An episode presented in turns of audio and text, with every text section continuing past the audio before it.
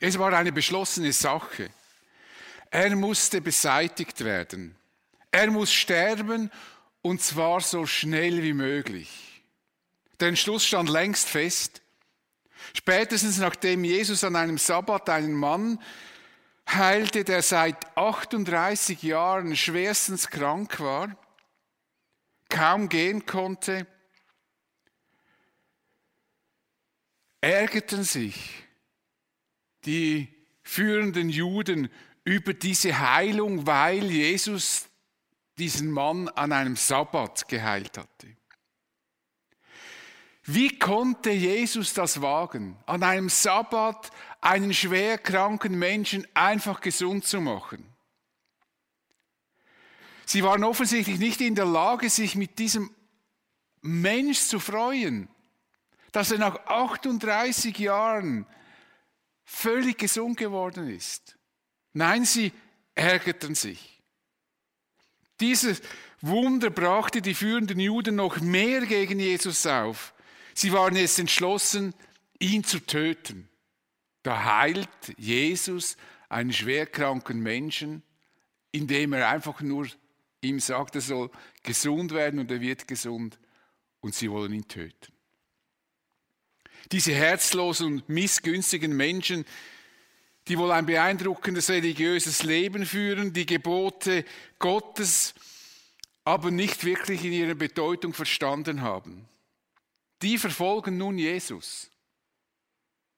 Sie warteten auf eine Aussage von Jesus, die sie missdeuten könnten oder auf eine verfängliche Tat, so wie eben eine Heilung am Sabbat, damit sie ihn anklagen könnten, damit sie einen Grund finden, um ihn zu töten. Sie stellten ihm Fangfragen, immer wieder sammelten sie Leute zu ihm, die ihm irgendwelche Fragen stellten, um irgendwie ihn in eine Falle zu locken.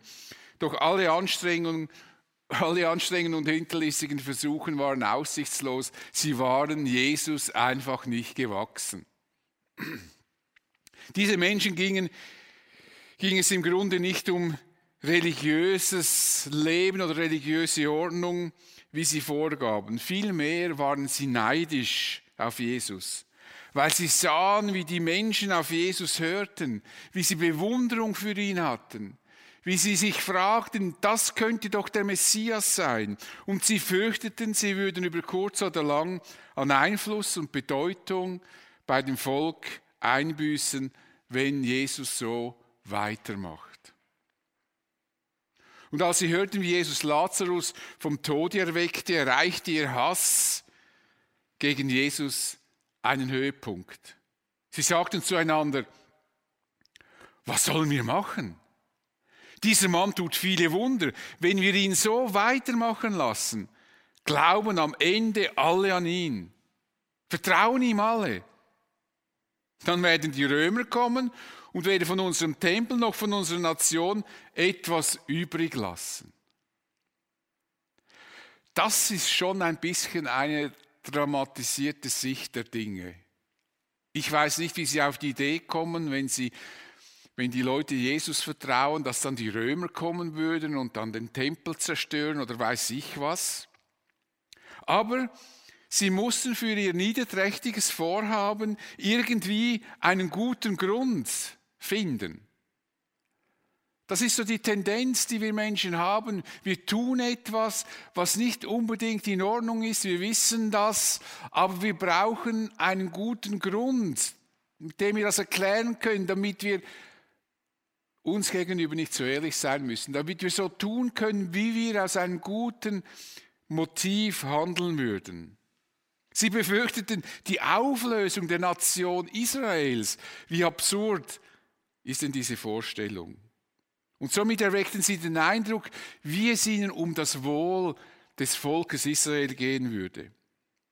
Und sie fassen an jenem Tag, als die Totenerweckung von Lazarus geschah, als sie davon hörten, den endgültigen Entschluss, Jesus zu töten.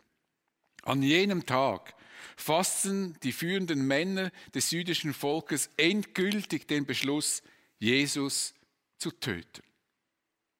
Jetzt trieben sie das Projekt Hinrichtung gezielt und konsequent voran. Nichts konnte sie mehr aufhalten. Jetzt musste es schnell gehen. Und es gelang ihnen, einen Jünger von Jesus zu gewinnen, der ihnen Jesus gegen Geld auslieferte. Und als sie Jesus festgenommen hatten, schleppten sie ihn zu Hannas, zu, zu Hannas, auch einem Hohepriester, und dann zum älteren Hohepriester, zum Kaiaphas. Jesus wurde verhört und gedemütigt. Falsche Zeugen traten auf, um gegen ihn Anklage, äh, ihn anzuklagen, weil es mussten drei Zeugen gegen ihn dasselbe aussagen. Diese Zeugen wurden bezahlt, aber kein Anklagepunkt war irgendwie handfest, dass man Jesus wirklich anklagen konnte. Nichts haben sie gefunden, das eine Hinrichtung rechtfertigen würde. Und darauf versuchte der Hohepriester Kaiaphas mit einer direkten Frage einen Grund für die Hinrichtung zu schaffen. Er sagte zu Jesus, ich nehme dich vor dem lebendigen Gott unter Eid. Alles schön fromm. Sag uns, bist du der Messias, der Sohn Gottes? Als Hohepriester, ein Schriftgelehrter, der die Schriften des Alten Testaments kannte, hätte er die Antwort wissen müssen. Zumindest hätte er ahnen können, dass Jesus der Messias sein könnte, denn schon das Volk hat das erahnt. Und umso mehr ein Hohepriester, der ein Gelehrter war. Als Johannes der Täufer einmal Jesus fragen ließ, ob er der Messias sei, weil Johannes der Täufer verunsichert war, antwortete Jesus den Leuten, die Johannes zu ihm geschickt haben, nicht einfach mit Ja, ich bin der Messias, sondern er ließ ihm Folgendes ausrichten. Geht und verkündet Johannes, was ihr gesehen und gehört habt. Also sie haben das gesehen schon. Er sagt ihnen nicht, ihr, ihr sagt ihm das und das, sondern sagt einfach das, was ihr gesehen habt. Blinde sehen, Lahme gehen, Aussätzige werden rein und Taube hören. Tote stehen auf, Armen wird das Evangelium gepredigt. Das wurde alles im Alten Testament über den Messias vorausgesagt und deshalb hat Jesus das dem Johannes ausrichten lassen, weil dann war dem Johannes sofort klar, natürlich, das muss der Messias sein. Und genauso klar konnte das Kaiaphas sein.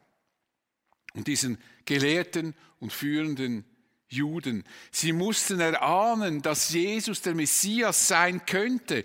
Und entsprechend hätten sie ihm doch mit Vorsicht und Respekt begegnen sollen und nicht auf diese herablassende und arrogante Weise.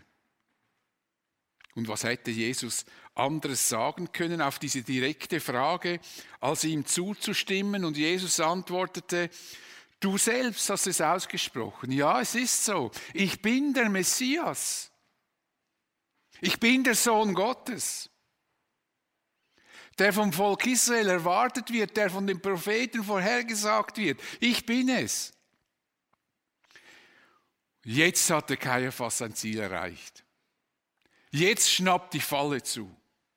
Der Hohepriester zerriss aus Empörung seine Kleider, also alles dramatisch und rief, das ist Gotteslästerung. Gotteslästerung.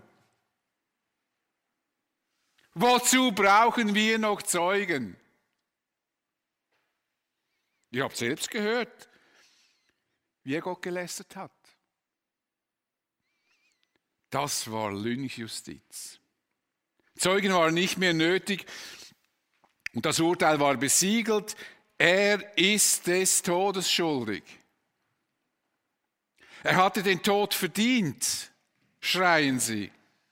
Er hat den Tod verdient. Er muss sterben. Und wie absurd ist dieses Vorgehen und diese Verurteilung. Jesus wird der Gotteslästerung angeklagt und das ist das Urteil, sein Todesurteil. der Sohn Gottes soll Gott gelästert haben. Wenn hier jemand Gott gelästert hat, in dieser Szene, dann sind es die führenden Juden. Sie haben Gott gelästert. Sie haben nicht ernst genommen, was im Alten Testament überliefert ist. Sie haben die Augen davor verschlossen, was Jesus alles getan hatte. Wenn jemand Gott gelästert hat in dieser Szene, dann sind es die führenden Juden. Das war natürlich für die Juden ein praktisches Urteil, denn so konnte man sich einbilden, sie würden mit der kommenden Hinrichtung im Namen Gottes handeln. Und das ist die Tragik durch die Menschheitsgeschichte hindurch, auch durch die christliche Geschichte und auch durch die Religionsgeschichte. Dass es immer wieder Menschen gab, die meinten, im Auftrag Gottes zu handeln und andere Menschen quälten, demütigten und töteten und meinten, sie würden das für Gott tun. Das Todesurteil wollten sie aber nicht selber vollstrecken. Die Römer sollen Jesus töten. Einerseits durften nur die Römer, die römische Besatzungsmacht, äh, äh, diese, das Volk Israel stand ja unter römischer Verwaltung. Also sie, sie konnten bestimmte Rechte gar nicht selber ausführen und deshalb durfte nur die römische Besatzungsmacht, die durch Pilatus, den Statthalter der Römer, vertreten war, ein Todesurteil vollziehen. Und andererseits befürchteten diese führenden Juden, dass sich das Volk gegen sie auflehnen könnte, wenn sie diese Hinrichtung selber vollziehen würden. Ein Volksaufstand gegen sie, weil ja das Volk Jesus nachfolgte. Und deshalb mussten sie eine höhere Autorität anrufen. Sie schleppten Jesus also am frühen Morgen zu Pilatus, dem römischen Statthalter, und das ging so vor sich. Die, die Jesus verhört hatten, brachten ihn nun vom Haus des Kaiaphas zum Prätorium, dem Amtssitz des römischen Gouverneurs. Es war jetzt früh am Morgen. Sie selbst betraten das Gebäude nicht, um die Reinheitsvorschriften nicht zu verletzen. Sie hätten sonst nicht am Passafest teilnehmen können. Deshalb kam Pilatus zu ihnen heraus. Was für eine Anklage erhebt ihr gegen diesen Mann? fragte er. Sie erwiderten, wenn er kein Verbrecher wäre, hätten wir ihn nicht zu dir gebracht. Da sagte Pilatus, nehmt doch ihr ihn und richtet ihn nach eurem Gesetz. Die Juden entgegneten, wir haben nicht das Recht, jemand hinzurichten. So sollte sich das Wort erfüllen, mit dem Jesus angedeutet hatte, auf welche Weise er sterben werde. Pilatus ging ins Prätorium zurück und ließ Jesus vorführen. Du bist der König der Juden? fragte er ihn. Jesus erwiderte, Bist du selbst auf diesen Gedanken gekommen oder haben andere dir das über mich gesagt? Bin ich etwa ein Jude? gab Pilatus zurück. Dein eigenes Volk und die führenden Priester haben dich mir übergeben. Was hast du getan? Jesus antwortete, das Reich, dessen König ich bin, ist nicht von dieser Welt. Wäre mein Reich von dieser Welt, dann hätten meine Diener für mich gekämpft, damit ich nicht den Juden in die Hände falle. Nun ist aber mein Reich nicht von dieser Erde. Da sagte Pilatus zu ihm, dann bist du also tatsächlich ein König? Jesus erwiderte, du hast recht, ich bin ein König. Ich bin in die Welt gekommen, um für die Wahrheit Zeuge zu sein. Dazu bin ich geboren. Jeder, der auf der Seite der Wahrheit steht, hört auf meine Stimme. Wahrheit, sagte Pilatus zu ihm. Was ist Wahrheit?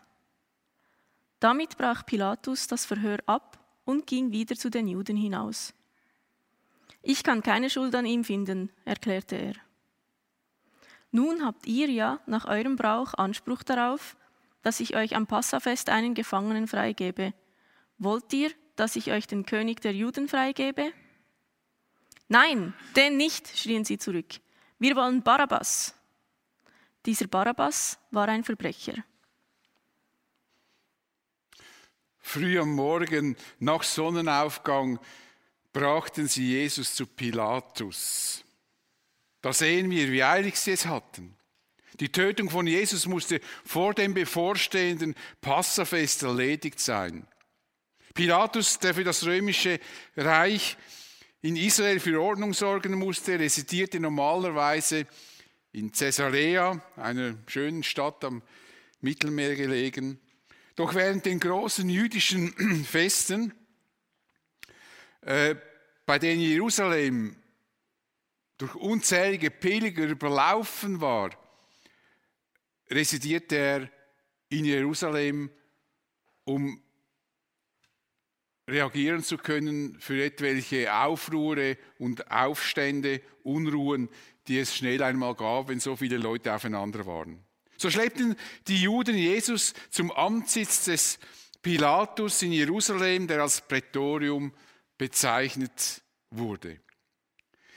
Die Juden betraten das Gebäude dieses Prätorium nicht, weil sie damit ihre jüdischen Reinheitsvorschriften verletzten. Würden sie ein heidnisches Gebäude betreten, könnten sie am bevorstehenden Passafest nicht teilnehmen, weil sie dann unrein wären. Was für eine Scheinheiligkeit ist denn das? Sie waren dabei, einen Unschuldigen aus Neid und Eifersucht hinrichten zu lassen und machen sich dabei über die Einhaltung religiöser Reinheitsgesetze Sorgen. Wie recht hatte Jesus, als er über diese Leute sagte, weh euch, ihr Schriftgelehrten und Pharisäer, ihr Heuchler, ihr seid wie weißgetünkte Gräber. Von außen sehen sie schön aus, innen aber sind sie voll von toten Gebeinen und von Unreinheit aller Art. Äußerlich halten sie die Regeln ein, Eben, sie müssen rein bleiben, sie dürfen ja nicht in dieses Prätorium hinein, aber ihre Gesinnung ist herzlos, bösartig und rücksichtslos. Genau hier vor diesem Prätorium war diese niederträchtige Heuchelei geradezu greifbar. Wir können davon ausgehen, dass Pilatus auf diesen Besuch vorbereitet war. Er kannte die jüdischen Gepflogenheiten gut und er war bereit, aus diesem Prätorium herauszukommen und sich den Leuten zu stellen. Er fragte, was für eine Anklage erhebt ihr gegen diesen Mann? Ihre Antwort zeigt, dass sie offensichtlich keine konkrete Anklage vorzubringen hatten, die im römischen Reich zu einer Verurteilung hätten führen können. Sie hatten nichts vorzuweisen. Also antworteten sie, antworteten sie nicht auf diese einfache Frage, die man einfach hätte beantworten können. Man hätte sagen können, er hat gestohlen, er hat, er hat irgendwie jemanden betrogen oder er hat jemanden getötet, aber sie hatten nichts, nichts, was im römischen Recht zu einer solchen Strafe führen könnte, die sie wollten. Und so pochten sie auf ihre Autorität. Wenn er kein Verbrecher wäre, Hätten wir ihn dann zu dir gebracht, Pilatus? Pilatus, du musst uns jetzt einfach glauben, denn wir sind die führenden Juden, wir sind Autoritätspersonen.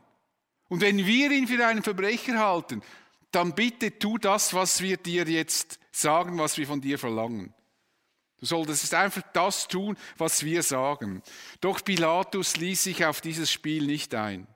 Er ahnte, dass es hier nur um die Beseitigung eines unbequemen Menschen ging, der aber eigentlich gar nichts verbrochen hatte. Pilatus wies sie zurück.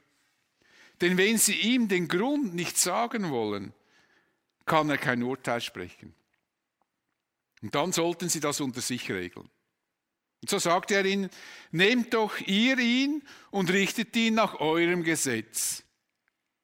Wenn, es, wenn ihr keinen Grund habt, der nach römischem Gesetz ein Urteil erlaubt, dann richtet ihn doch nach eurem Gesetz. Wir wollen mit dem nichts zu tun haben. Die Römer interessierten sich für innerjüdische Konflikte überhaupt nicht. Sie wollten einfach, dass im Land Ruhe herrscht. Und sie sollen die Dinge, die sie beschäftigen, unter sich regeln. Doch die Juden insistierten und sagten gleich, wie das Urteil aussehen sollte, wir haben nicht das Recht, jemand hinzurichten. Also Pilatus, wir wollen, dass du diesen Mann hinrichtest. Wir dürfen das nicht. Nun war auch Pilatus klar, dass er ein Todesurteil sprechen sollte. Es ist wohl richtig, dass die Juden damals das Recht nicht hatten, ein solches Urteil zu sprechen und auszuführen. Aber was interessant ist, dass einige Monate später war ihnen diese Regel völlig egal. Denn sie steinigten Stephanus zu Tode, der ein Nachfolger von Jesus war. Und da gingen sie nicht zum römischen Statthalter und fragten ihn, können wir diesen Stephanus töten?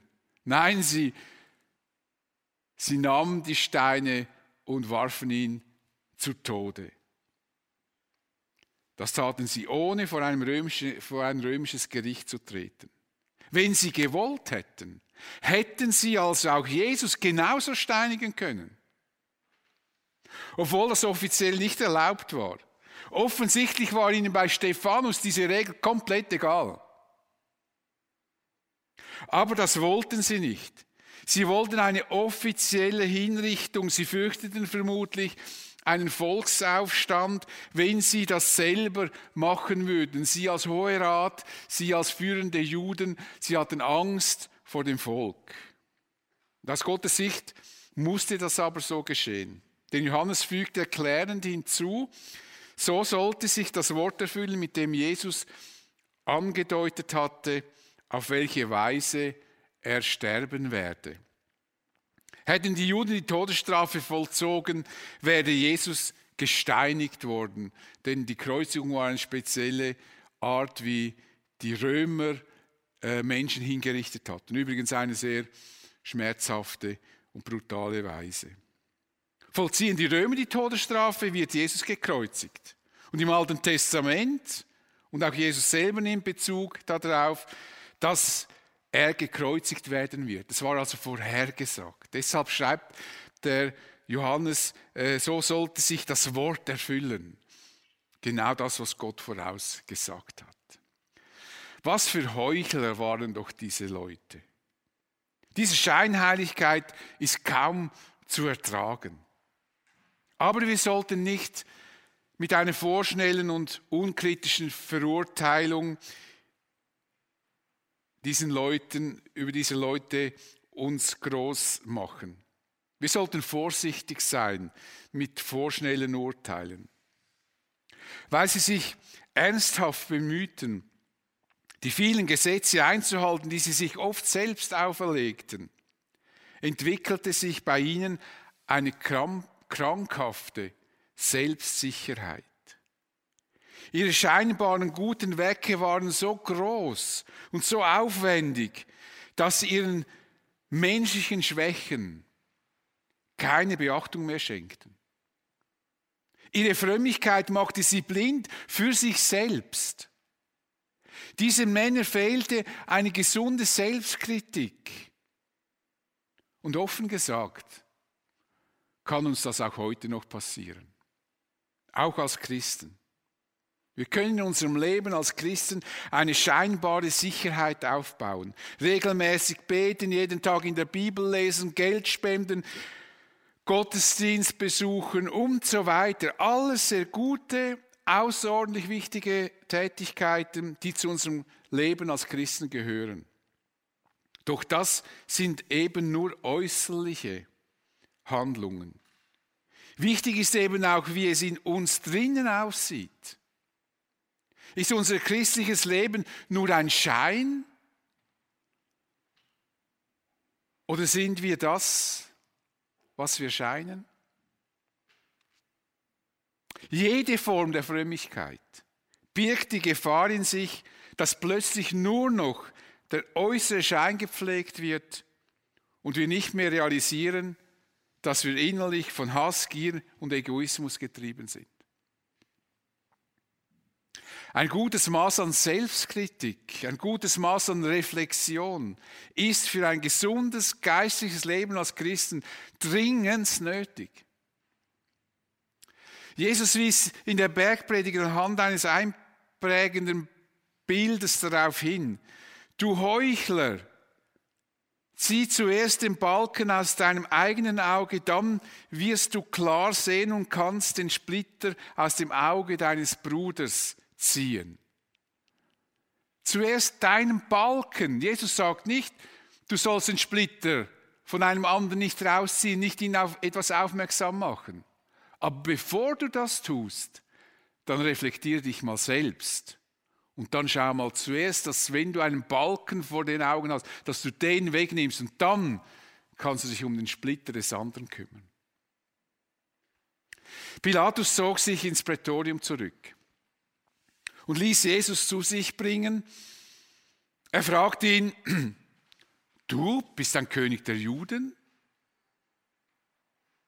Du bist der, von dem sie sagen, du seist ein König der Juden? Pilatus war von seinen Leuten orientiert worden, was für Meinungen bei Juden über Jesus vorhanden waren. Und Jesus fragt ihn zurück, bist du selbst auf diesen Gedanken gekommen? Oder haben andere dir das über mich gesagt? Nein, Pilatus war nicht selbst auf diesen Gedanken gekommen. Wie sollte er auf so eine Idee kommen? Bin ich etwa ein Jude?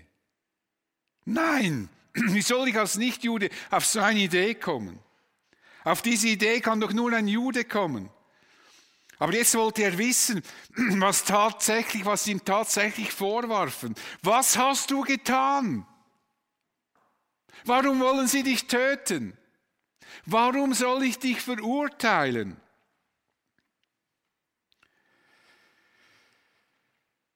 Sie wollten Jesus genau deshalb verurteilen, weil er der König der Juden, der Messias ist.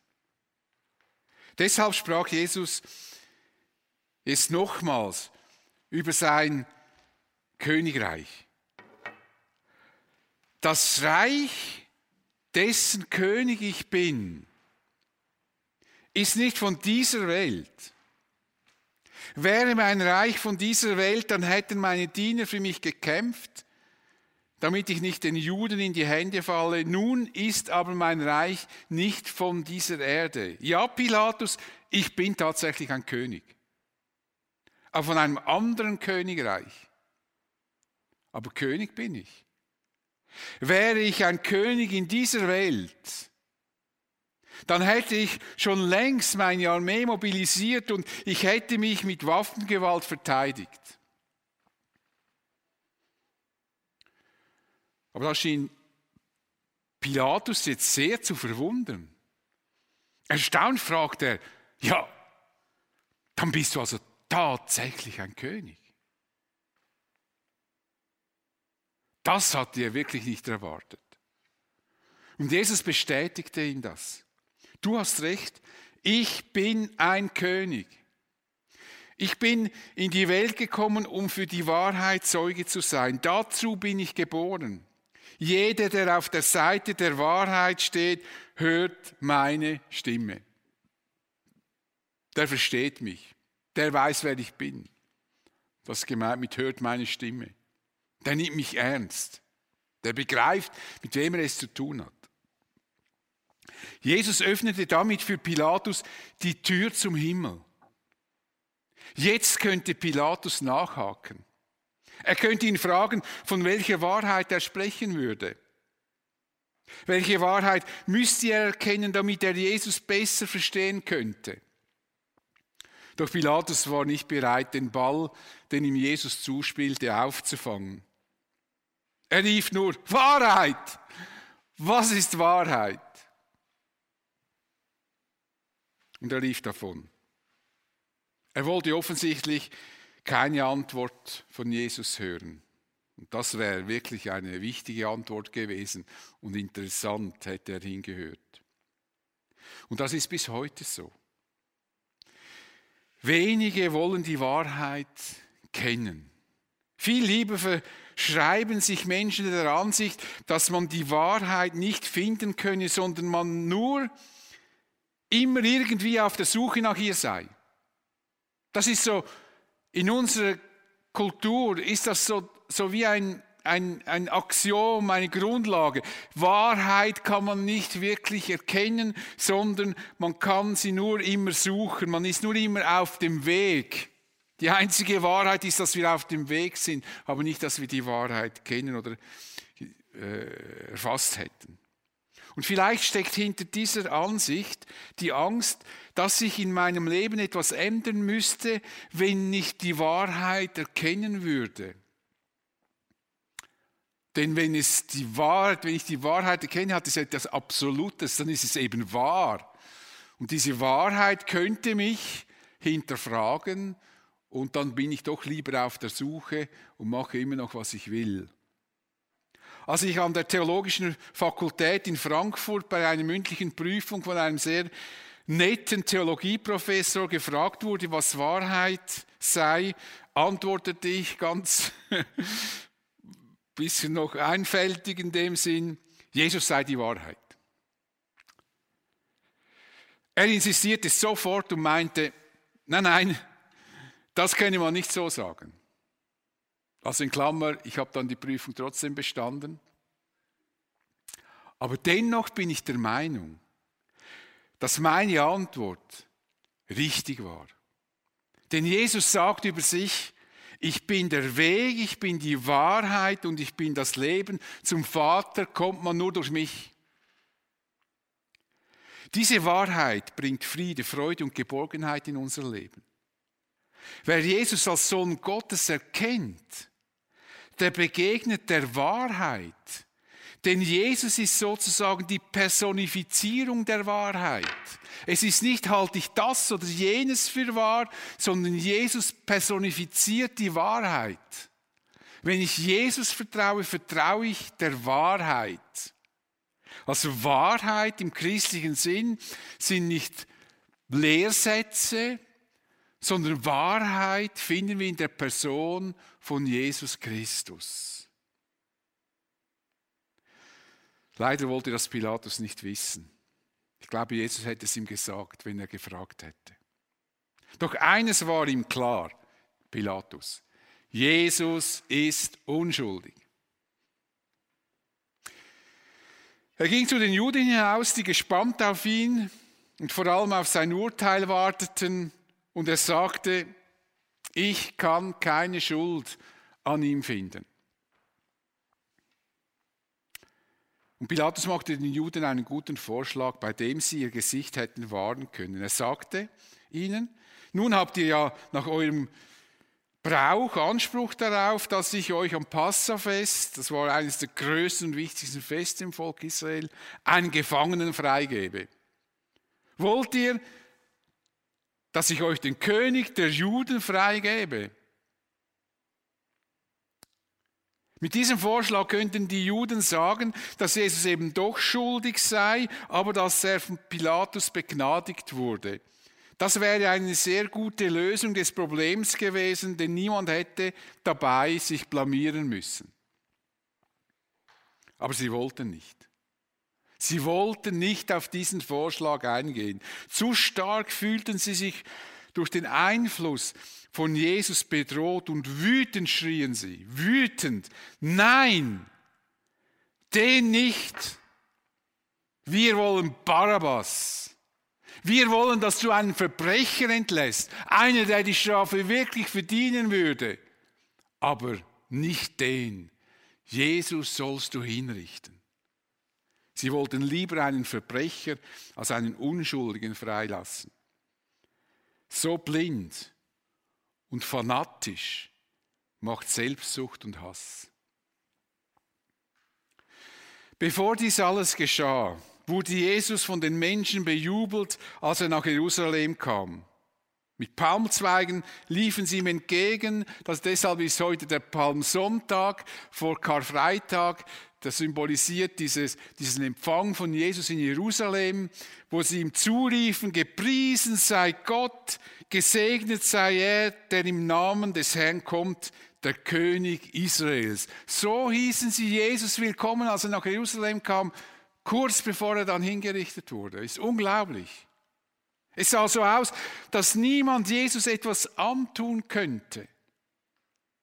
Die Pharisäer schauten diesem Schauspiel fassungslos zu. Sie sahen schon, dass ihr Vorhaben schon bach abgeht. Sie sagten zueinander, ihr seht doch, dass wir so nicht weiterkommen.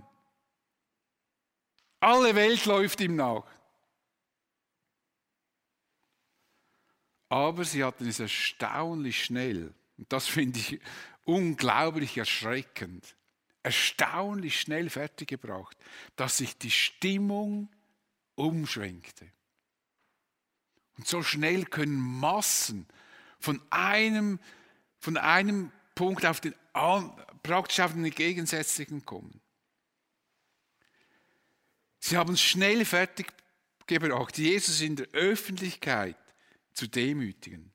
Statt sich vor ihm zu beugen und sich ihm anzuschließen, wollten sie ihn unbedingt beseitigen. Und wie reagieren wir auf Jesus?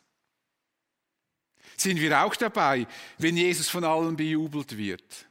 Ich denke schon. Auf jeden Fall wir als Christen sowieso. Das freut uns. Wir sind begeistert von Jesus. Wir freuen uns an Jesus. Sind wir aber auch noch mit Jesus, wenn er verschrien, verspottet und verleumdet wird? Wenn alle gegen Jesus sind, bin ich dann immer noch für Jesus? Oder verkriege ich mich dann?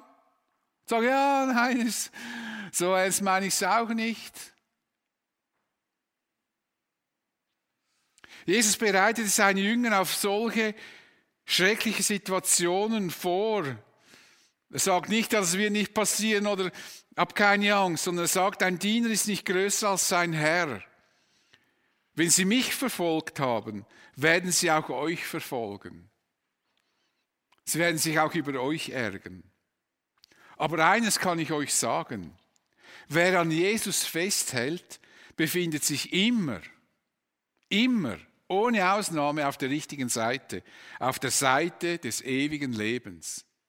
Jesus sagt, das ewige Leben zu haben heißt, dich zu kennen, den einzigen wahren Gott und, das, und den zu kennen, den du gesandt hast, Jesus Christus. Ja, Jesus ist der König aller Könige. Er steht über allen Mächtigen. Er ist Herr über allen Herren. Es gibt niemand, der mächtiger und einflussreicher ist. Und gut, wenn wir mit ihm unterwegs sind, denn er wird uns garantiert ans Ziel bringen. Ich bete mit uns. Ich möchte dir danken, Herr Jesus, dass du diesen Weg auf dich genommen hast dass du bereit warst, diese Demütigungen einfach zu akzeptieren. Es hätte nur ein Wort gebraucht und Heerscharen von Engeln wären gekommen und hätten dich beschützt. Niemand hätte eine Chance gehabt, aber aus Liebe zu uns hast du diesen Weg beschritten und hast schlussendlich die Schuld auf dich genommen, die wir selber bezahlen müssten. Das ist ein riesengroßes Geschenk.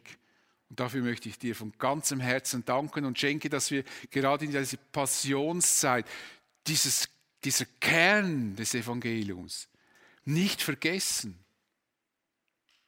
Es geht darum, dass du für uns gelitten hast, damit wir ewiges Leben bekommen können. Und dafür bin ich dir von Herzen dankbar. Amen.